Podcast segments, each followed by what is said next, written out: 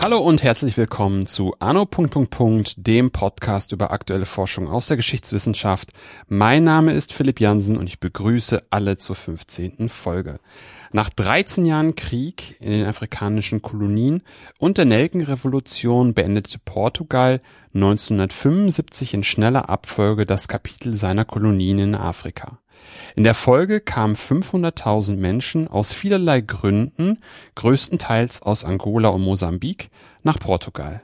Für das kleine Land machten sie über fünf Prozent der Bevölkerung aus. Über die Auswirkungen und Hintergründe spreche ich heute mit Christoph Kalter. Schönen guten Tag. Hallo, schönen guten Tag. Christoph, bevor wir ins Thema starten, kannst du, magst du noch was zu dir sagen? Ja, gerne. Also ich, äh, genau, wie du gesagt hast, heiße Christoph Kalter. Ich bin Gastdozent für europäische Geschichte in globaler Perspektive an der Freien Universität Berlin am Center for Global History des Friedrich-Meinecke-Instituts. Das mit dem Gastdozent ist nicht ganz ohne Ironie, weil ich seit ähm, Oktober 1996 an der FU Berlin abhänge ähm, erst als Student, äh, mhm. äh, später als Promotionsstudent, dann als wissenschaftlicher Mitarbeiter seit 2011 am Arbeitsbereich Globalgeschichte von Sebastian Konrad und jetzt eben ab Oktober diesen Jahres unter dem Titel Gastdozent. Spannend. So lange.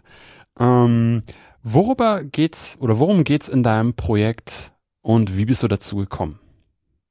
In meinem Projekt geht es um die Frage, wie die Dekolonisierung nach dem Zweiten Weltkrieg, also wie das Ende der europäischen Kolonialreiche ähm, europäische Gesellschaften verändert hat. Das ist die Frage, die übergreifende Frage, die mich besonders interessiert.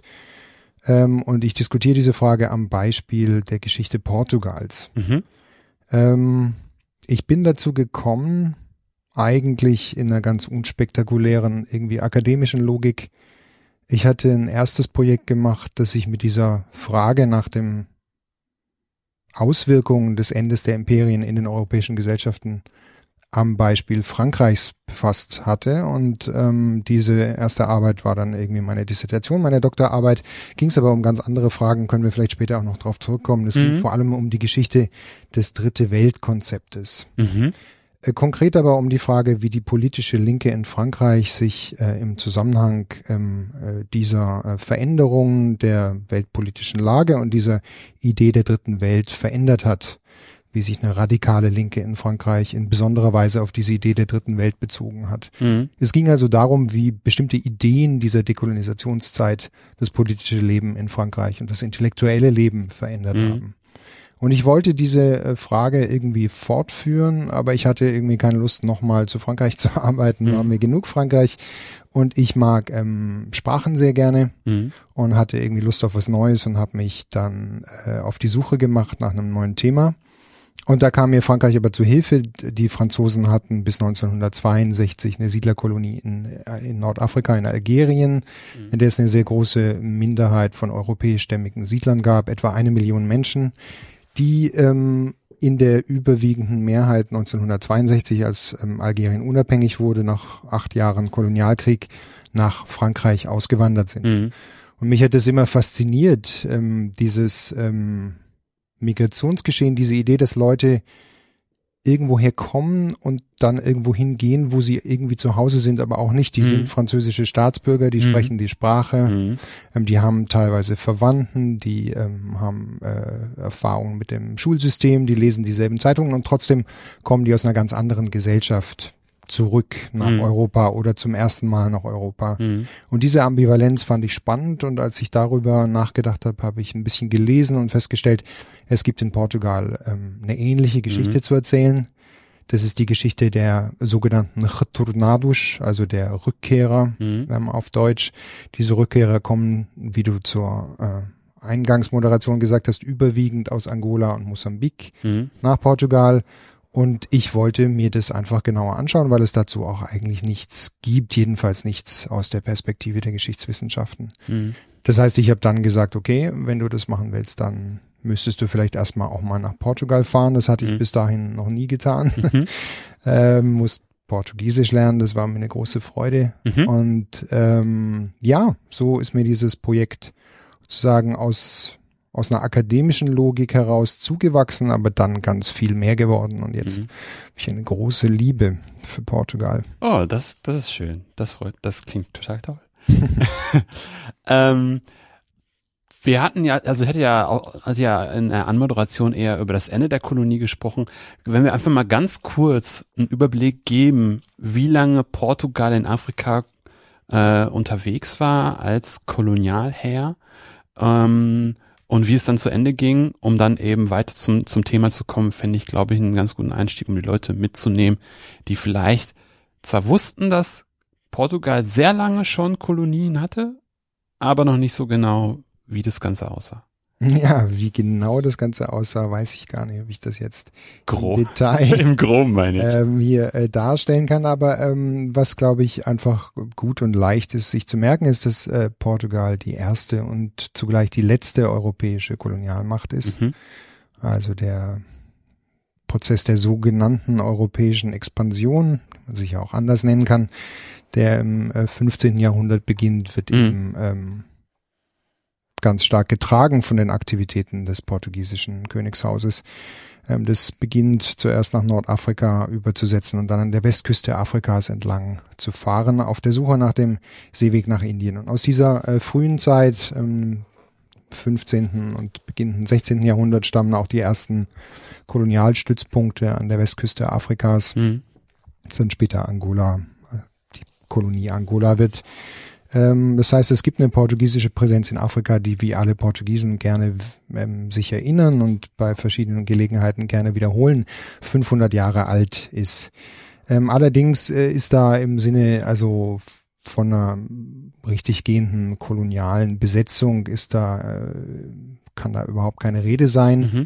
Ähm, die Intensivierung dieser kolonialen Herrschaft ist ein Prozess, der eigentlich erst am Ende des 19. Jahrhunderts beginnt. Mhm.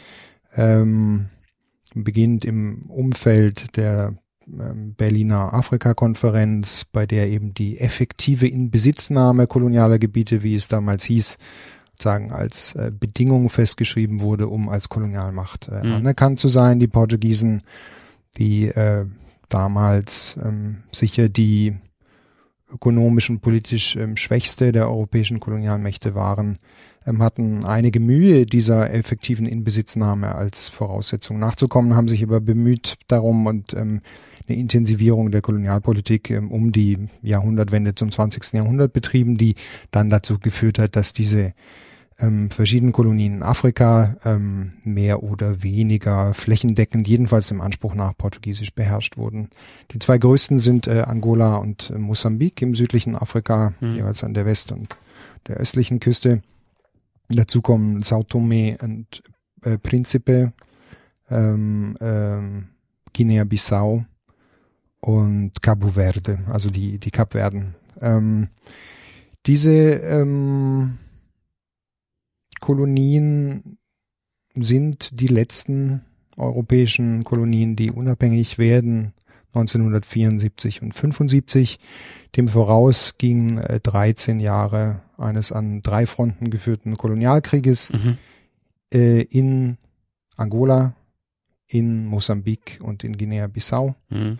Und ähm, diese Kolonialkriege sind es eigentlich auch, die ähm, in Portugal selbst, also in Europa, maßgeblich beitragen zur Destabilisierung der politischen Ordnung, der autokratischen, diktatorischen politischen Ordnung des sogenannten Estado Novo des neuen Staates in mhm. Portugal. Und diese Diktatur, die ihr Überleben ganz eng an dieses koloniale Projekt mhm. geknüpft hatte, ähm, wird im ähm, April 1974 von mhm. Soldaten der portugiesischen Armee gestürzt. Mhm. Und es ist der Auftakt zur sogenannten Nelkenrevolution. Mhm, er ist also ein Militärputsch. Das ist ein Militärputsch, ein ganz mhm. ungewöhnlicher Militärputsch, weil der sozusagen ein Militärputsch von links ist. Okay, das ist wirklich ja. eher ungewöhnlich. Also der kommt von links und entwickelt sich immer weiter nach links. Der äh, sogenannte MFA, Movimento das Forças Armadas, also die Bewegung der Streitkräfte, mhm.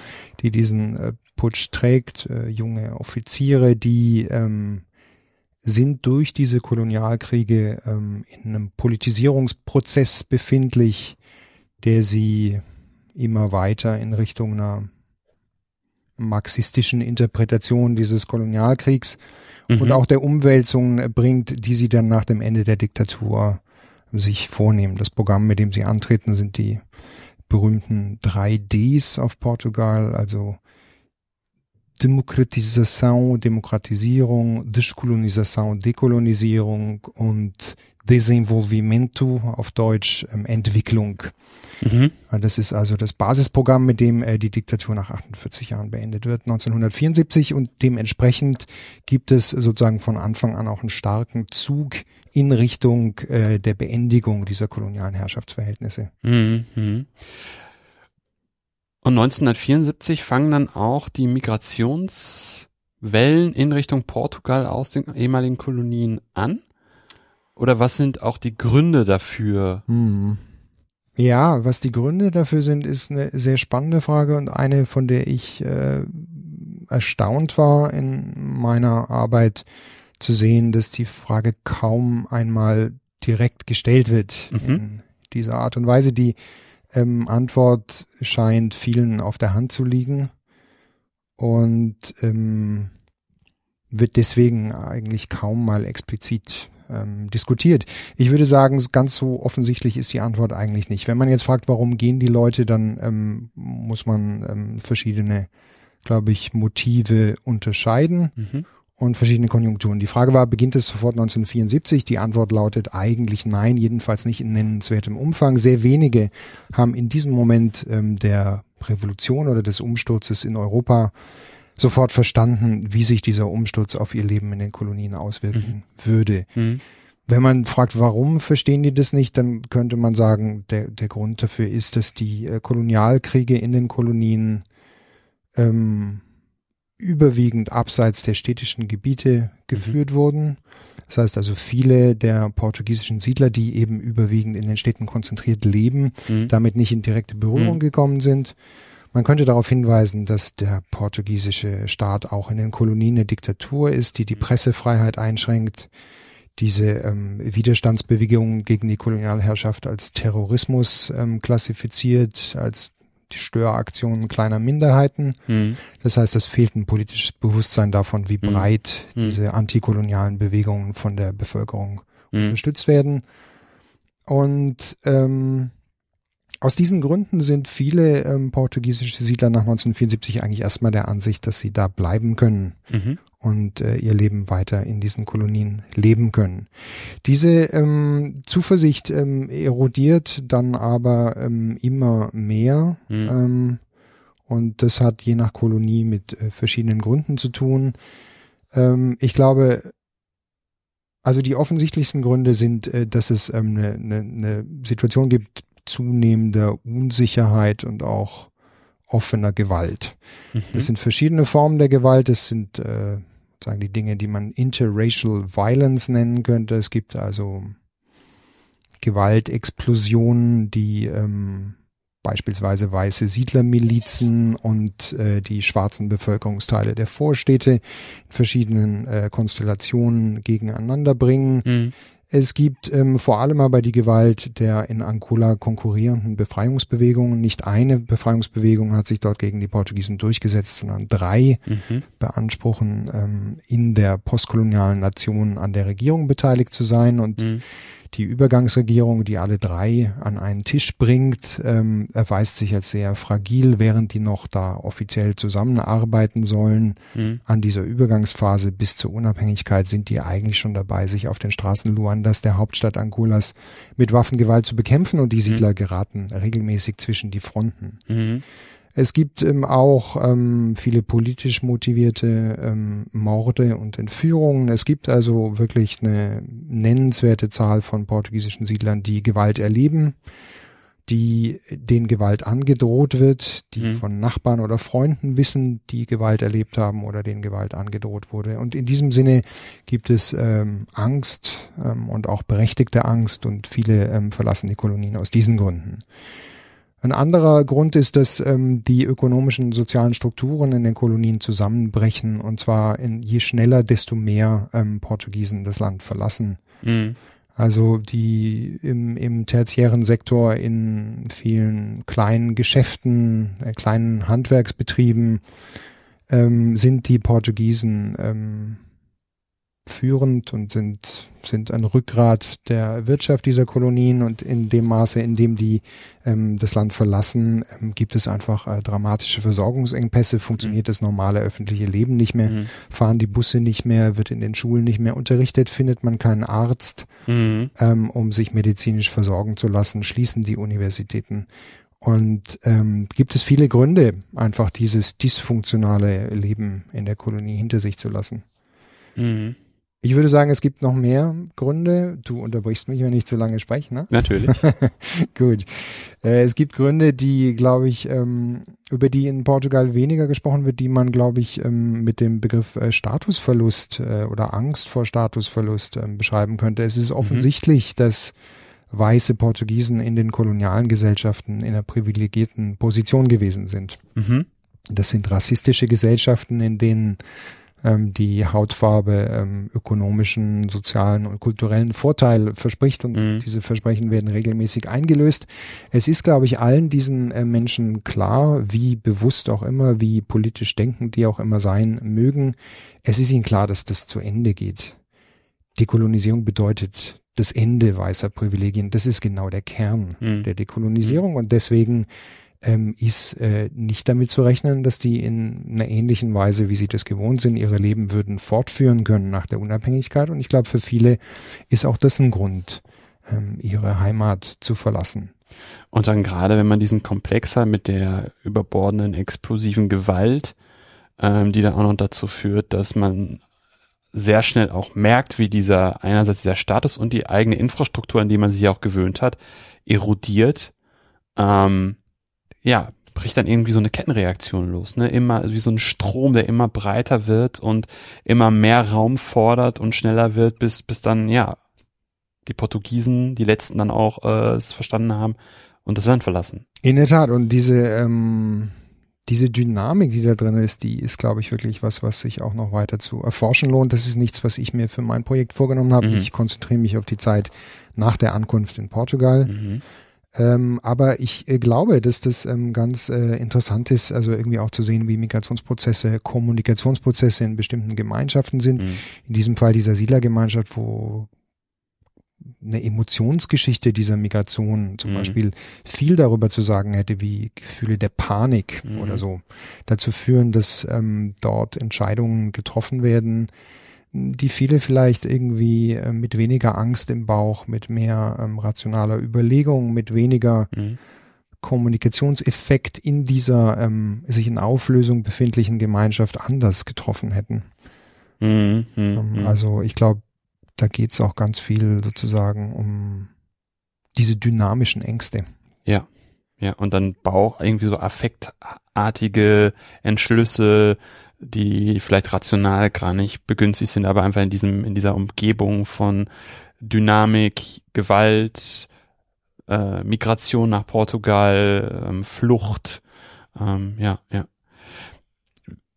Wir haben dann, wie du das ist dargestellt, ähm, die, die, die, die, die, die ähm, portugiesenfreundliche Infrastruktur ähm, erodiert oder, oder die Leute gehen dann nach Portugal und das ist dann mehr oder weniger auch der Fokus deines Projektes.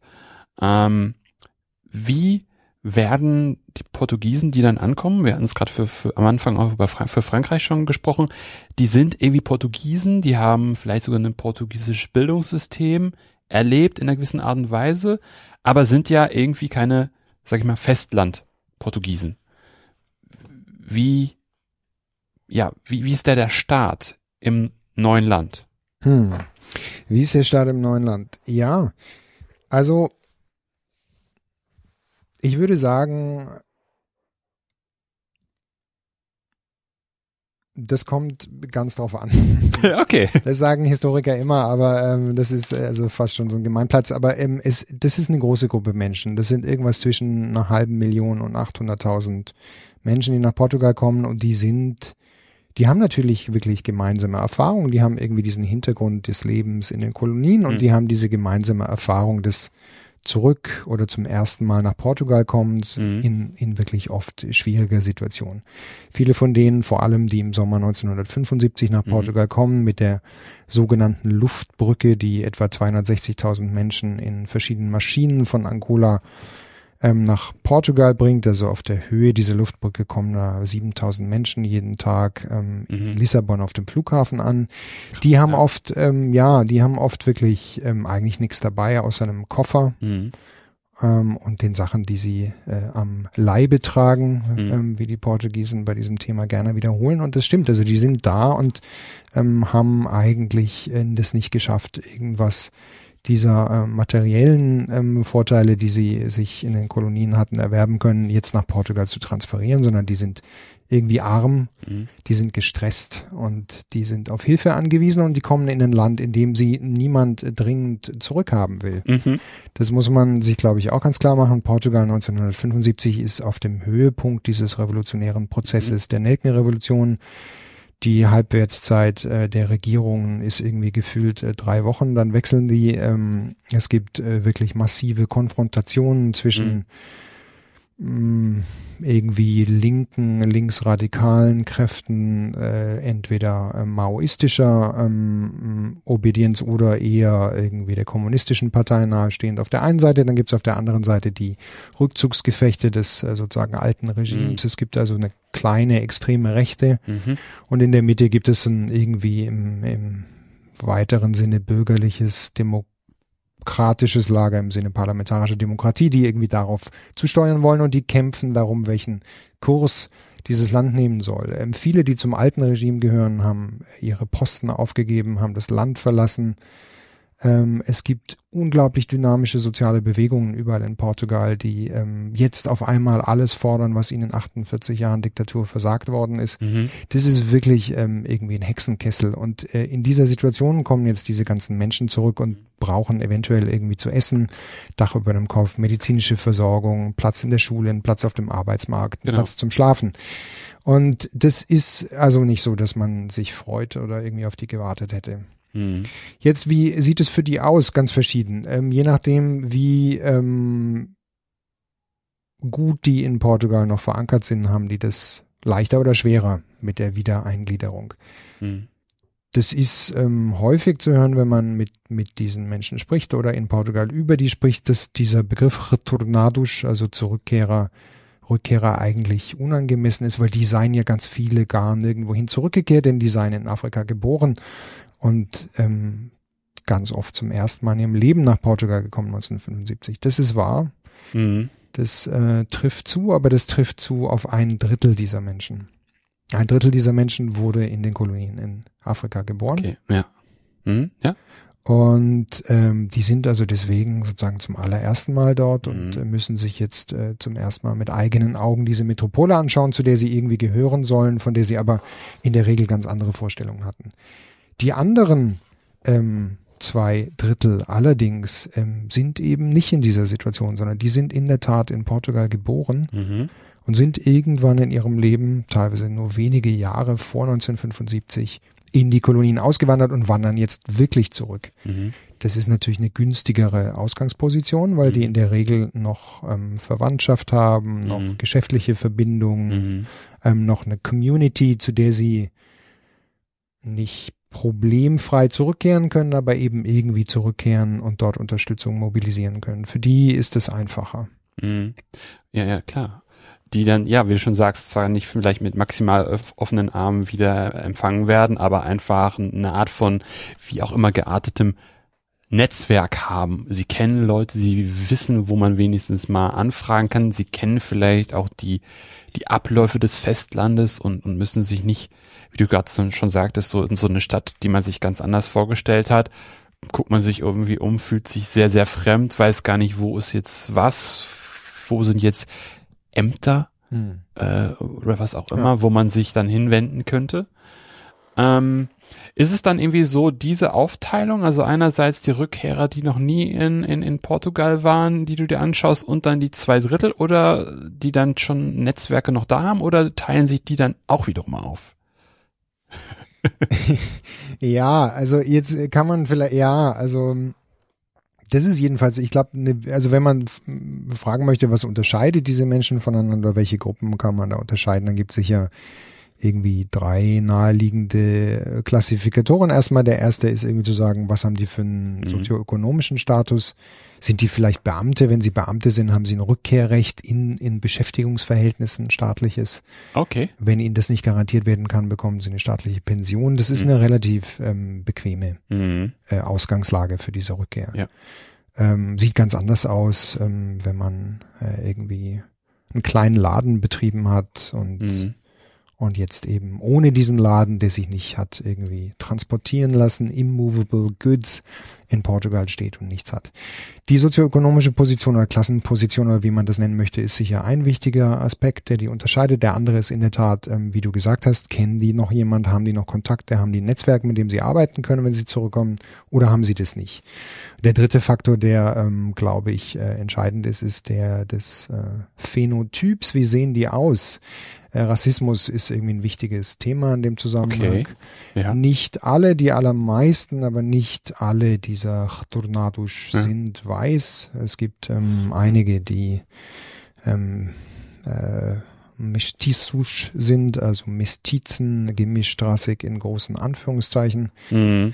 Ähm, es gibt Schwarze, ähm, die haben teilweise die portugiesische Staatsbürgerschaft, teilweise haben sie sie nicht und die sind typischerweise in einer ähm, viel schwierigeren Situation. Mhm. Ähm, so. Und ähm, jetzt habe ich ein bisschen vergessen, was die Frage war. Typischerweise passiert das, wenn man so lange redet. Was war deine Frage? Die Frage war einfach, ähm, was du, also wir hatten jetzt diese zwei, die zwei Gruppen, jetzt haben wir sie noch aufgemacht. Wir haben die Leute, die dann ähm, auch noch ich versuche gerade, wie, wie, wie ich das am besten formulieren kann, ohne jetzt auch die ganze Zeit in Anführungszeichen zu sprechen, aber so die halt einerseits irgendwie portugiesisch aussehen und dann die, die halt dann auch noch rassistischen Ressentiments unterworfen worden ja. sind oder possible. Ähm, und dann haben wir noch die, die mehr oder weniger noch Netzwerke haben und das so mhm. irgendwie durchkommen.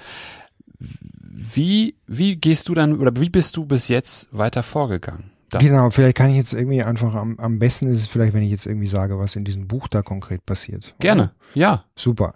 Genau, weil dann ähm, sieht man, dass wie immer äh, Historiker sich viel vornehmen, nämlich alles zu erklären und dann am Ende kommen da halt so ein paar Kapitel raus, die irgendwie bescheidener sind und zugleich aber natürlich auch den Anspruch haben, irgendwie Sachen zu erklären, die mhm. über diesen portugiesischen Fall hinaus von Interesse sind. Ja.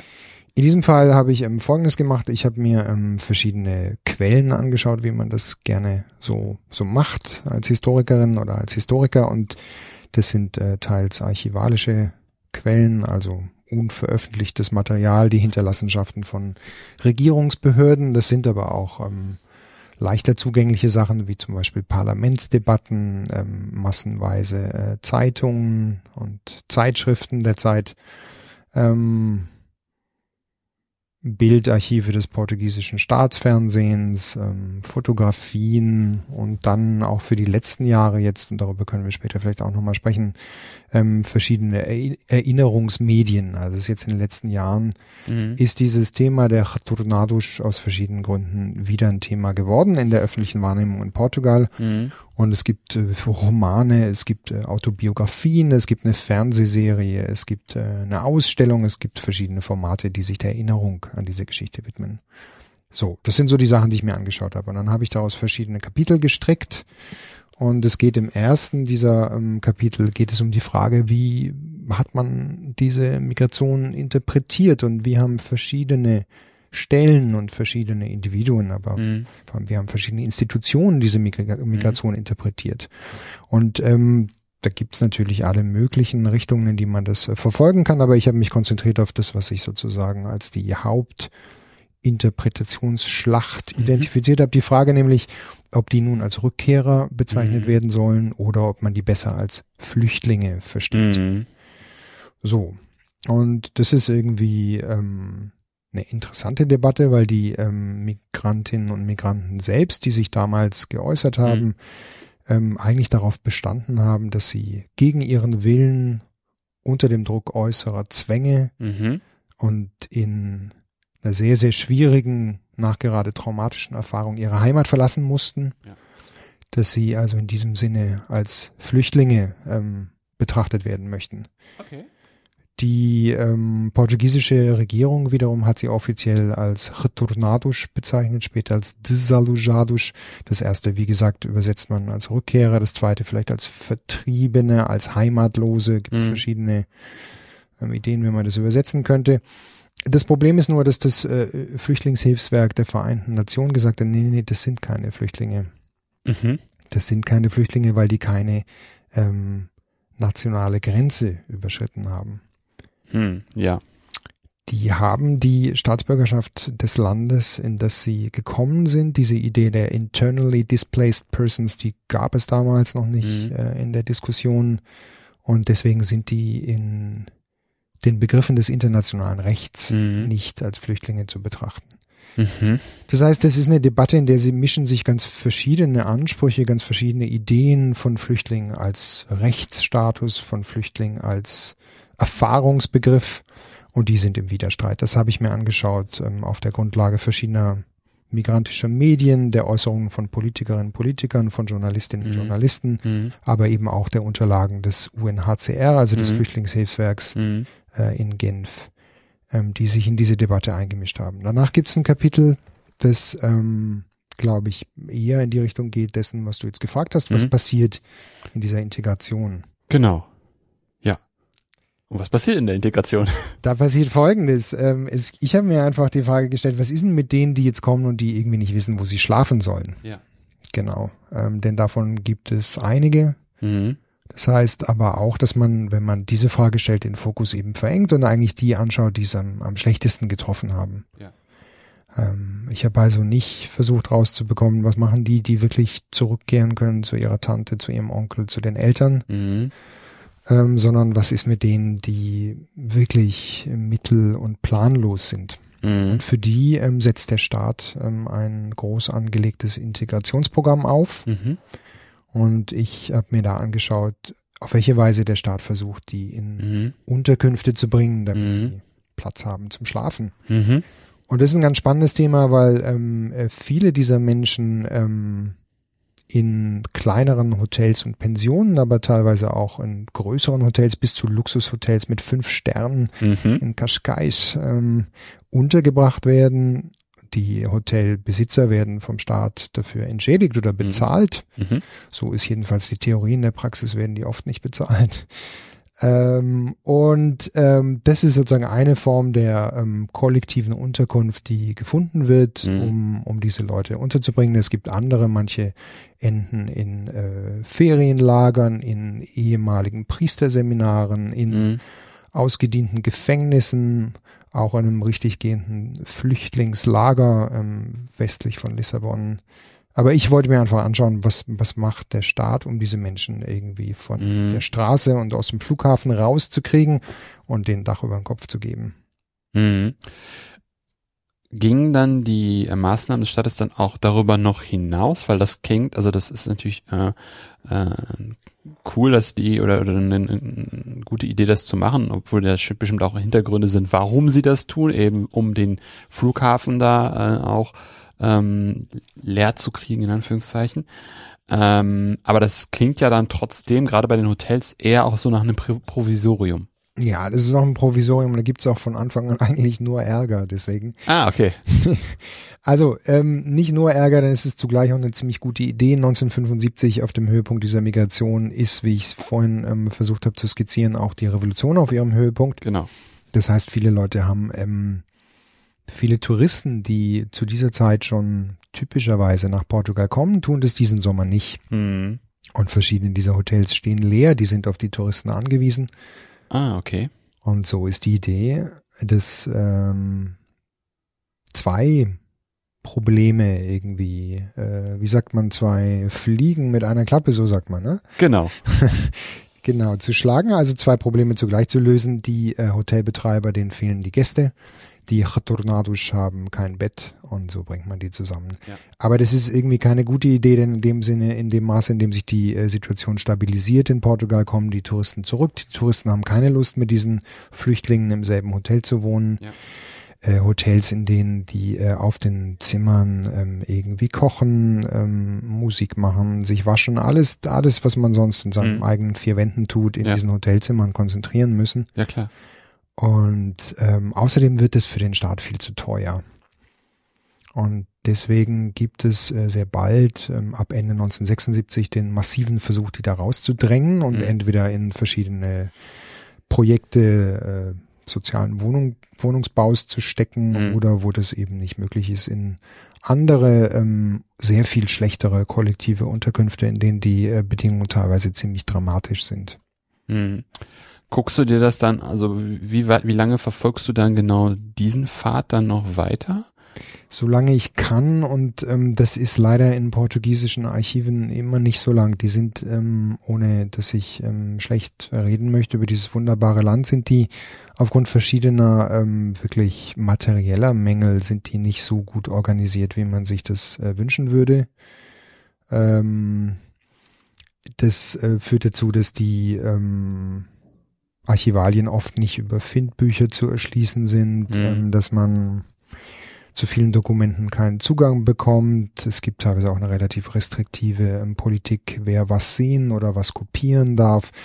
Kurzum, das ist alles ein bisschen mühsam, aber man kann trotzdem diese Wohnungsfrage verfolgen bis in die frühen, mittleren 80er Jahre und das ist äh, sozusagen mein Ziel und das ist ähm, dann auch die Zeit, wo die meisten dieser Probleme sich irgendwie auf die eine oder andere Weise gelöst haben. Man kann sagen, nach etwa zehn Jahren haben die allermeisten wieder eine eigene Unterkunft. Mhm. Was sind dann noch andere Bereiche, die du dir anguckst?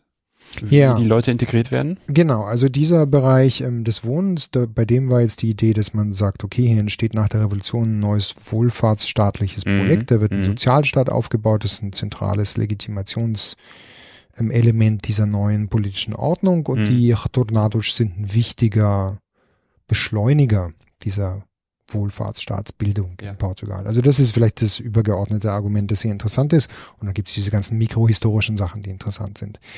Das äh, Kapitel, das darauf folgt, ist eins, da geht es irgendwie um Politik. Also und um die Frage, wie verändert die Ankunft dieser Menschen die politischen Kräfteverhältnisse in Portugal? Verändert es sie irgendwie? Mhm treten die selber als politische Akteure auf? Ähm, wie arbeiten die mit den bestehenden Parteien zusammen? Gründen die eigene Parteien? Mhm. Was für Forderungen haben die? Auf welchen Kanälen können sie die artikulieren? Solche mhm. Fragen.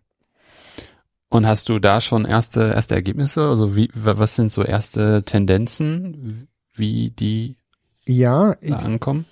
Ich würde sagen, die ähm, erste Tendenz ist, ähm, dass diese es gibt eine große Befürchtung, als diese Menschen zurückkommen. Die Befürchtung äh, der allermeisten politischen Kräfte in Portugal ist, dass die, wie es damals hieß, die Reihen der Reaktion verstärken würden. Dass sie also ähm, auf der rechten mhm. Seite des politischen Spektrums mobilisierbar wären, mhm. weil dieser Dekolonisationsprozess, der die ihre Heimat in Afrika gekostet hat, initiiert und getragen worden ist von politisch linken bis linksradikalen Kräften.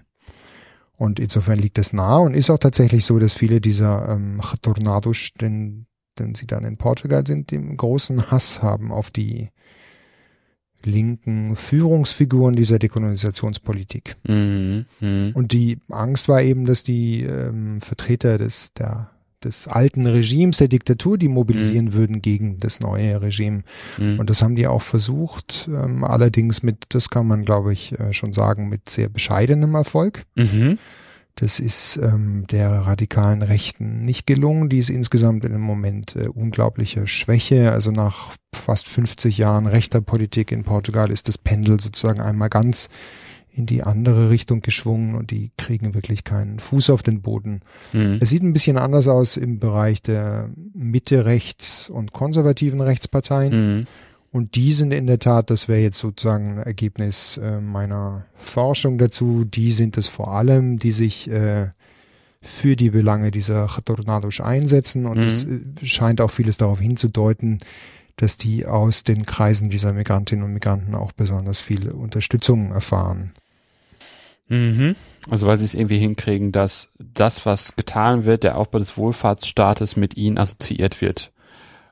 Und dann kommen sie mehr oder weniger durch linke, linke Extremisten, die die Dekolonisationspolitik angeschoben und befeuert haben in das Land und dann hast du, hat man dann diese Figuren der Konservativen, die dann diesen Wohlfahrtsstaat aufbauen. Na, also dieser, dieses, ähm, diese Expansion dessen, was der Staat für seine Bürger tut und tun soll, also der Idee nach, aber auch der Praxis nach, was wirklich da an Geld in die Hand genommen und mhm. Institutionen aufgebaut wird. Das ist jetzt nicht allein ein Projekt dieser gemäßigten okay. oder konservativen Rechten. Das ist äh, wirklich eins geteiltes Projekt der irgendwie derjenigen Kräfte in Portugal von der sozialistischen Linken bis zur konservativen Rechten, die mhm. für diese parlamentarische Demokratie einstehen. Ah, okay, ja. Mhm. Aber ähm, die äh, ähm, sozusagen am, am rechten äh, Spektrum der Parteienlandschaft äh, befindlichen Kräfte haben im Parlament zum Beispiel eine ganz viel stärkere ähm, Identifikation mit diesen Tornados. Mhm. Die sind viel eher bereit, deren Interpretation der Kolonialgeschichte zum Beispiel öffentlich zu vertreten. Viel eher bereit, ähm, die Überzeugung äh, zu vertreten, dass Portugal anders als die europäischen Kolonialkräfte Großbritannien oder Frankreich ähm, wahre Zivilisierungsarbeit geleistet hat mhm. in den Kolonien, dass dort multirassische Harmonie ähm, gelebt wurde, so wie sie die Ideologie des Lusotropikalismus ähm, propagiert hat. Die sind einfach bereit, ähm, symbolische Konzessionen zu machen, mhm. diesen Tornados zu sagen, ja, ihr wart die Speerspitze unseres ehrwürdigen kolonialen Projektes. Mhm. Ja, wir äh, anerkennen ähm, den dramatischen Bruch, den diese Dekolonisation für euch bedeutet hat. Und ja, wir wollen helfen, euch hier zu integrieren. Das heißt nicht, dass die bereit sind, denen mehr Geld zu geben. Es ist ein interessanter Aspekt, ist, dass eigentlich niemand bereit ist, ähm, denen Geld zu geben, wenn es um die Frage der Entschädigungen geht. Mhm. Klar, ja. In Frankreich zum Beispiel ähm, sind ähm, nach dem Ende des Algerienkriegs und der mhm. Rückwanderung mhm. dieser Siedler unzählige Gesetze erlassen worden, die mit immer neuen Reparationsleistungen mhm. die ehemaligen Siedler für die mhm. ihnen entstandenen Nachteile ähm, entschädigen sollten. In Portugal gibt es bis heute kein einziges Gesetz in dieser Richtung. Und obwohl die politische Rechte immer wieder angedeutet hat, sie würde das unterstützen, hat sie das in der Praxis nie getan und sich eben immer ganz genau wie die Linke geweigert, dafür Geld in die Hand zu nehmen. Die Anerkennung, die die den Migranten bieten, ist also vor allem symbolischer Natur, mhm. aber ich glaube, das hat gereicht. Hast du eine Idee, warum neben dieser symbolischen Anerkennung keine materielle Anerkennung oder Reparation aufs Tableau gekommen ist, gerade wenn du sagst, dass beispielsweise in Frankreich da sehr viel gemacht wurde? Ja, ich habe mich das auch gefragt. Ich glaube, die also die äh, schlichte Antwort ist, die portugiesischen Regierungen hatten nie auch nur annähernd vergleichbare Mittel zur Verfügung. Das ist ein hm. wirtschaftlich schwaches Land ähm, gewesen die allermeiste Zeit des 20. Jahrhunderts und ganz besonders in diesen Jahren. Und ähm, die Situation, in der diese Rückwanderer in Portugal ankommen, ist eine ganz andere als in Frankreich. Frankreich 1962 steht in der Mitte eines gigantischen Wirtschaftswachstums, das wirklich große Mengen Geld auch in die Staatskassen spült. Das heißt, es gibt eine ganz andere mhm. Möglichkeit, ähm, diese Integrationspolitik finanziell zu unterfüttern in Frankreich. Das heißt, ich glaube, in Portugal fehlt einfach das Geld dafür und es ist diesen Migranten nicht gelungen, eine Lobby aufzubauen, wie das in Frankreich der Fall war, die ihre Ansprüche hätte durchsetzen können, auch bei knappen Kassen. Mhm. Warum das so ist, ist auch nochmal eine interessante Frage. Also diese Lobby fehlt.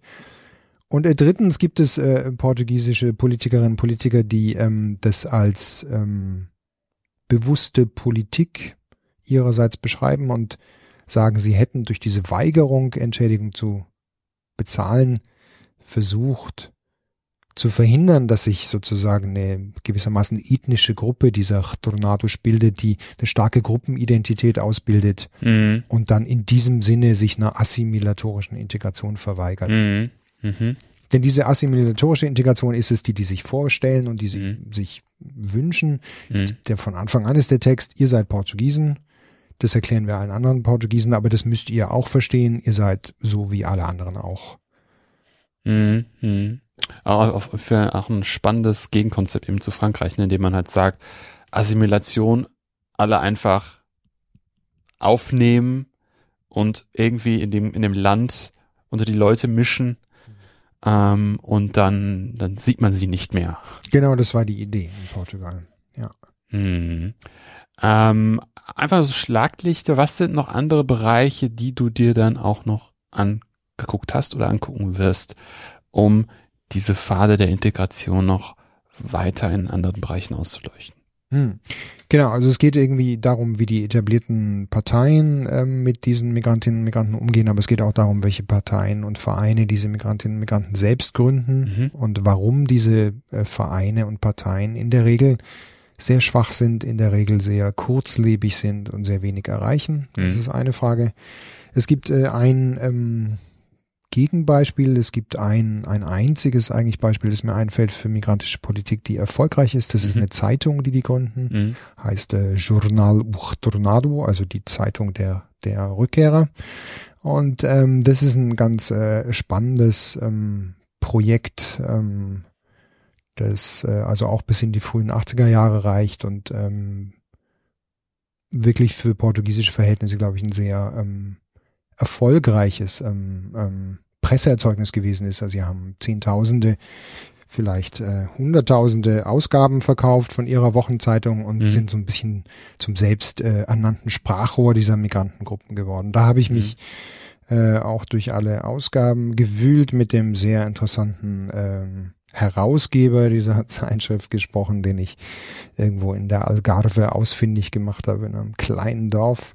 Mhm. Und ähm, das äh, ist was, was da noch äh, eine Rolle spielt. Und dann gibt es ein großes Kapitel noch, mit dem ich die Arbeit beschließe, und da geht es um die Frage der Erinnerung. Ähm, wie kommt es, dass diese Geschichte der Tornados ähm, jetzt seit einigen Jahren, vor allem seit der Jahrtausendwende, ähm, und ganz besonders in den letzten zehn Jahren jetzt würde ich sagen, ähm, so viel öffentliche Sichtbarkeit gewonnen hat wieder. Ja, können wir gerne machen. Ich, mir ist nämlich gerade noch eine Frage gekommen. Wenn der Anspruch war, das, die Assimilation voranzutreiben und deswegen bestimmte Dinge nicht zu tun, wie zum Beispiel Reparationszahlen, äh, ne, Gruppengefühl und das wollte man nicht. Ähm, wie gut hat das funktioniert?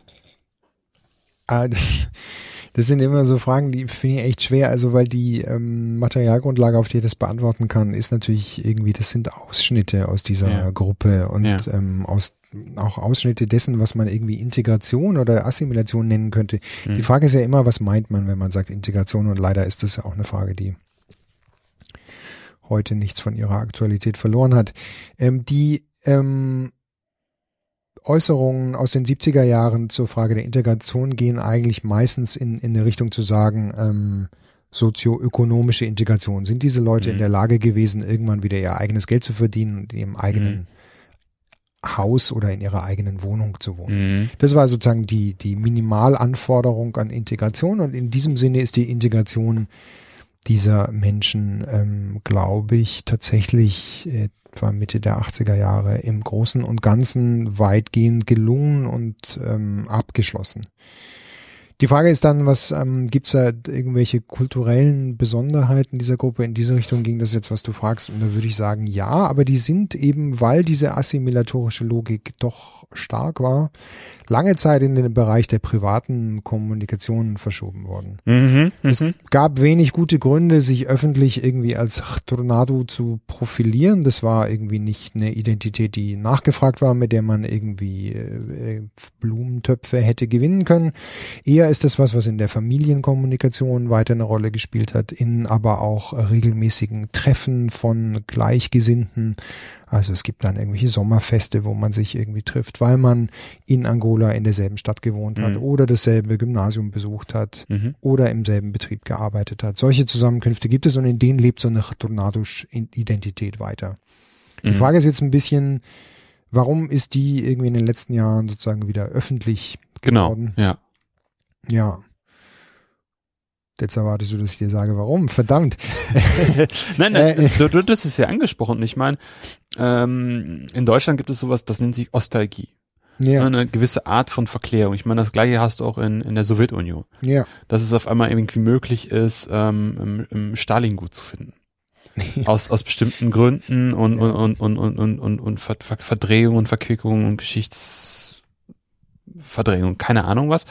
Ähm, und da wäre natürlich schon die Frage, warum auf einmal diese Konjunktur des sich daran wieder Erinnerns?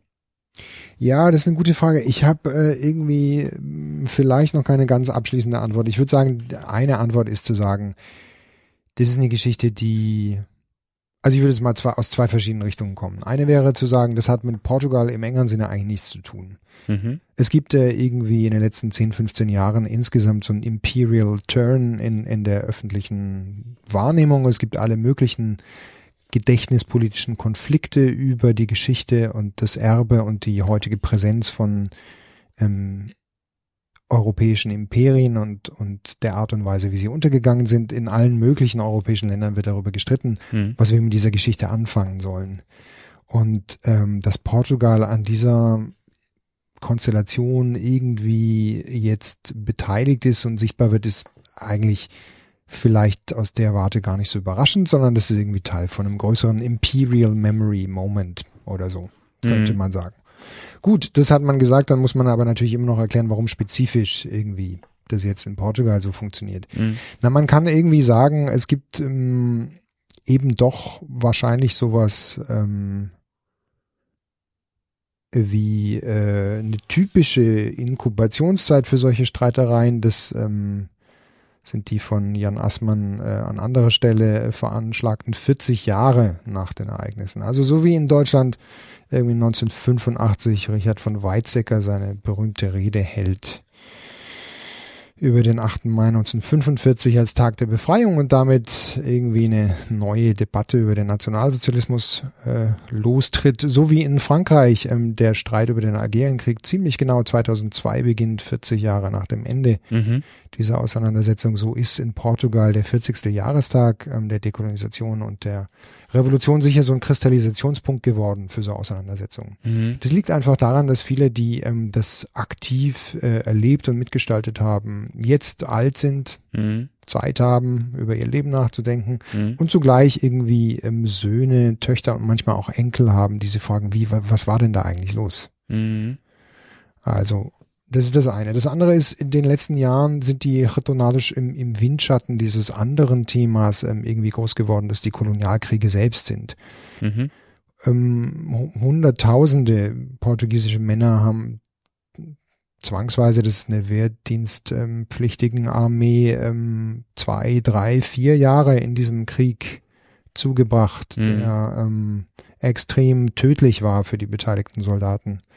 Das proportional anschaut, ist der ähm, Kolonialkrieg, den Portugal in Afrika führt, tödlicher als der Vietnamkrieg der USA Mhm. ähm, die sind auch jetzt in diesem Alter und die ähm, sprechen eben über ihre Erfahrungen. Und der Kolonialkrieg, die Revolution und die Dekolonisierung hängen untrennbar miteinander zusammen. Und so lenkt die Aufmerksamkeit für das eine Thema die Aufmerksamkeit dann auch auf das andere. Und drittens ist, ähm, es gibt, äh, du sagst vorhin, hast gesagt, Ostalgie. Ostalgie ist auch, ähm, ist ein Gefühl, es ist ähm, aber auch äh, ein ein Marketing-Tool. Und ganz genauso ist es in Portugal auch. Es ist da irgendwie ein Markt entstanden, auf dem irgendwie Romane, die äh, das Leben der Siedler in Afrika verklären, Mhm. ähm, wirklich ähm, ja teilweise reißenden Absatz finden Mhm. in dieser Zielgruppe der alternden Retornados. Ja. Und irgendwie ist da sozusagen auch durch diese Ökonomisierung dieser ähm, nostalgischen Erinnerungen nochmal eine neue äh, Dynamik losgetreten worden. Mhm. Hast du eine Idee? Ähm, das klingt bei dir so durch, als, also das klingt bei dir so durch, als hättest du dir das auch angeguckt. Ähm, wie wird das halt dargestellt? Also gibt es da bestimmte Bilder, die tradiert werden? Und wie siehst du die? Wie würdest du die einordnen? Mhm.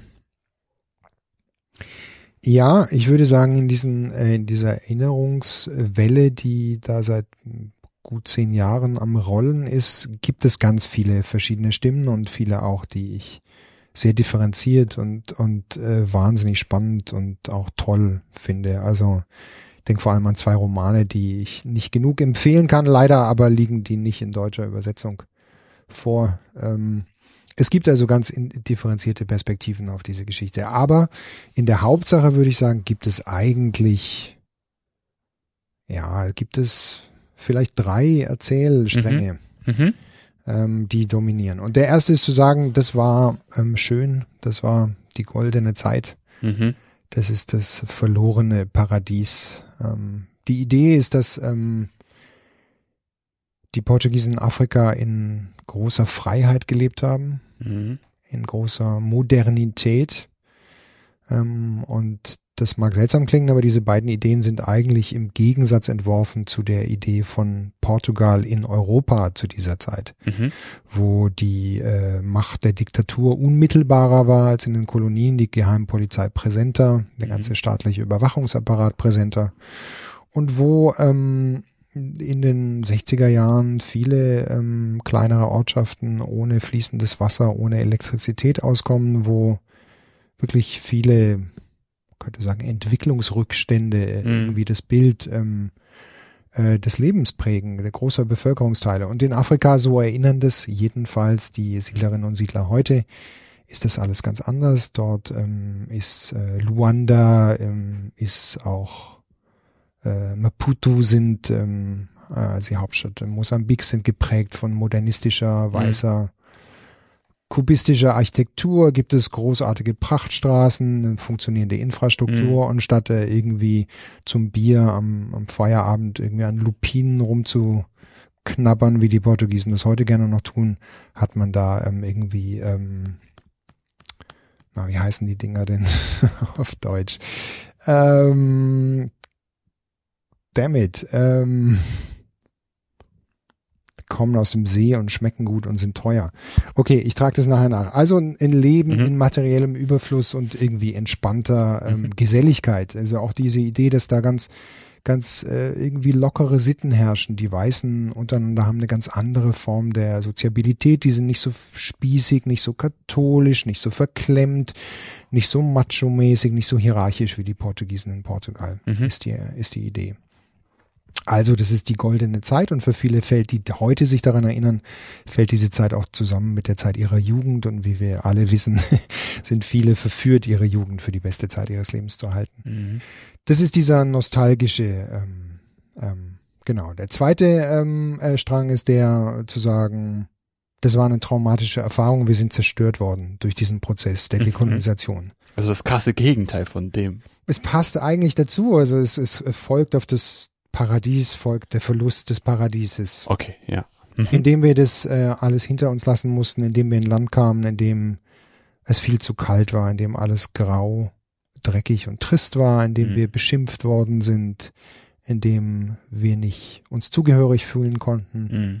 in dem wir alles verloren hatten und von vorne wieder anfangen mussten, ist uns unser Leben geraubt worden und sind wir traumatisiert worden in einer Art und Weise, die bis heute nicht die Anerkennung erfahren hat, die mhm. wir hätten erfahren müssen. Das ist der zweite mhm. ähm, Strang, die, die Dekolonisation als traumatische Erfahrung. Und der dritte ist die zu sagen, am Ende ist doch alles gut ausgegangen. Mhm. Es gibt diese Erfolgsgeschichte der Integration, mhm. die von portugiesischen Stellen seit den 1970er Jahren massiv propagandistisch, würde ich sagen, in der Bevölkerung verbreitet wird und die von vielen Siedlerinnen und Siedlern übernommen wird, weil sie ihrem Selbstbild ähm, positiv entsprechen kann in einigen Fällen und das das geht ungefähr sozusagen in den allerwidrigsten Umständen sind wir hier angekommen, aber weil wir so zupackend sind, so so solidarisch, ähm, mhm. so praktisch orientiert, so unternehmerisch begabt, mhm.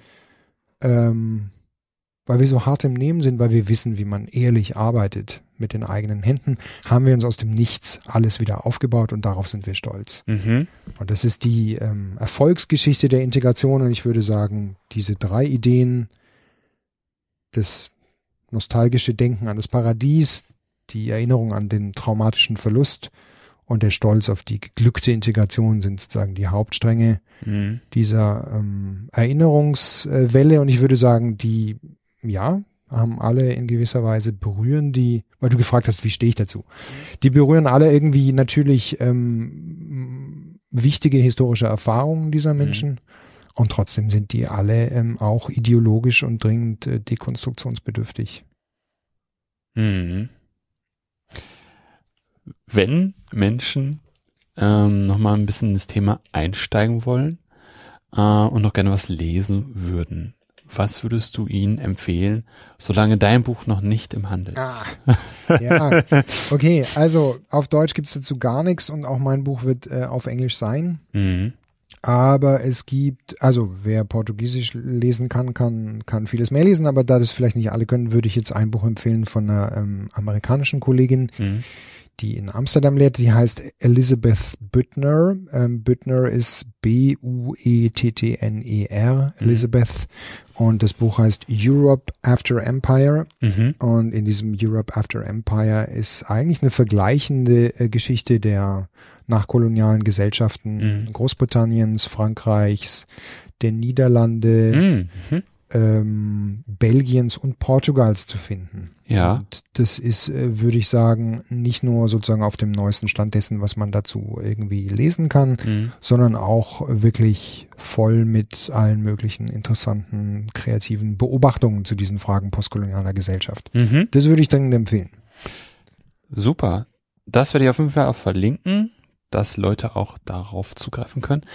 Hast du noch eine Gastempfehlung für mich, mit der ich unbedingt über das jeweilige Thema sprechen sollte? Ja, unbedingt. Ich habe äh, darüber nachgedacht, welche oder welchen meiner zahlreichen fantastischen Kollegen ich äh, empfehlen könnte und irgendwie kam ich immer wieder zurück zu Susanne Schmidt, ein eine Kollegin äh, am Friedrich-Meinecke-Institut, die ein, seit einigen Monaten da ähm, arbeitet und die ein ganz tolles Projekt hat, das mich als Anfang 40-Jährigen natürlich brennend interessiert.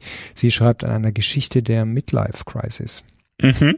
Diese Geschichte der Midlife Crisis ist, ähm, steht, glaube ich, sozusagen, na, nicht kurz vor der Veröffentlichung, aber es fehlt nicht mehr viel. Mhm.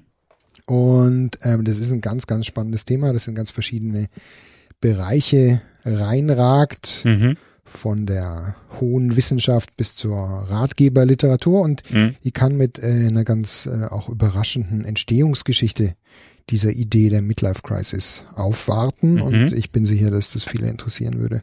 Das klingt auf jeden Fall wirklich sehr spannend, weil es eben so aus dem Leben gegriffen ist. Ne? Ja, ne? ein Thema, zu dem jeder irgendwelche Ideen im Kopf hat. Genau. Und ähm, dann aber mit anderen Ideen rausgehen wird, wenn er einmal mit Susanne Schmidt gesprochen hat. Ja, ich bin noch keine 40, aber ich werde es dann bestimmt auch sein. ja, Christoph, vielen herzlichen Dank für dein für dein Dasein. Ja, gerne. Dass du da warst. Ähm, das war sehr, sehr spannend auf jeden Fall. Ähm, Gerade weil ich mit Portugal noch nicht so viel zu tun hatte, war das auch sehr schön. Mhm. Ja, das war's für heute bei Anno. Wenn es euch gefallen hat, empfehlt den Podcast gerne weiter. Wenn ihr den Podcast auch unterstützen wollt, findet ihr auf der Webseite einen Spendenbutton zu PayPal. Ansonsten hören wir uns bald wieder. In diesem Sinne, auf bald und tschüss.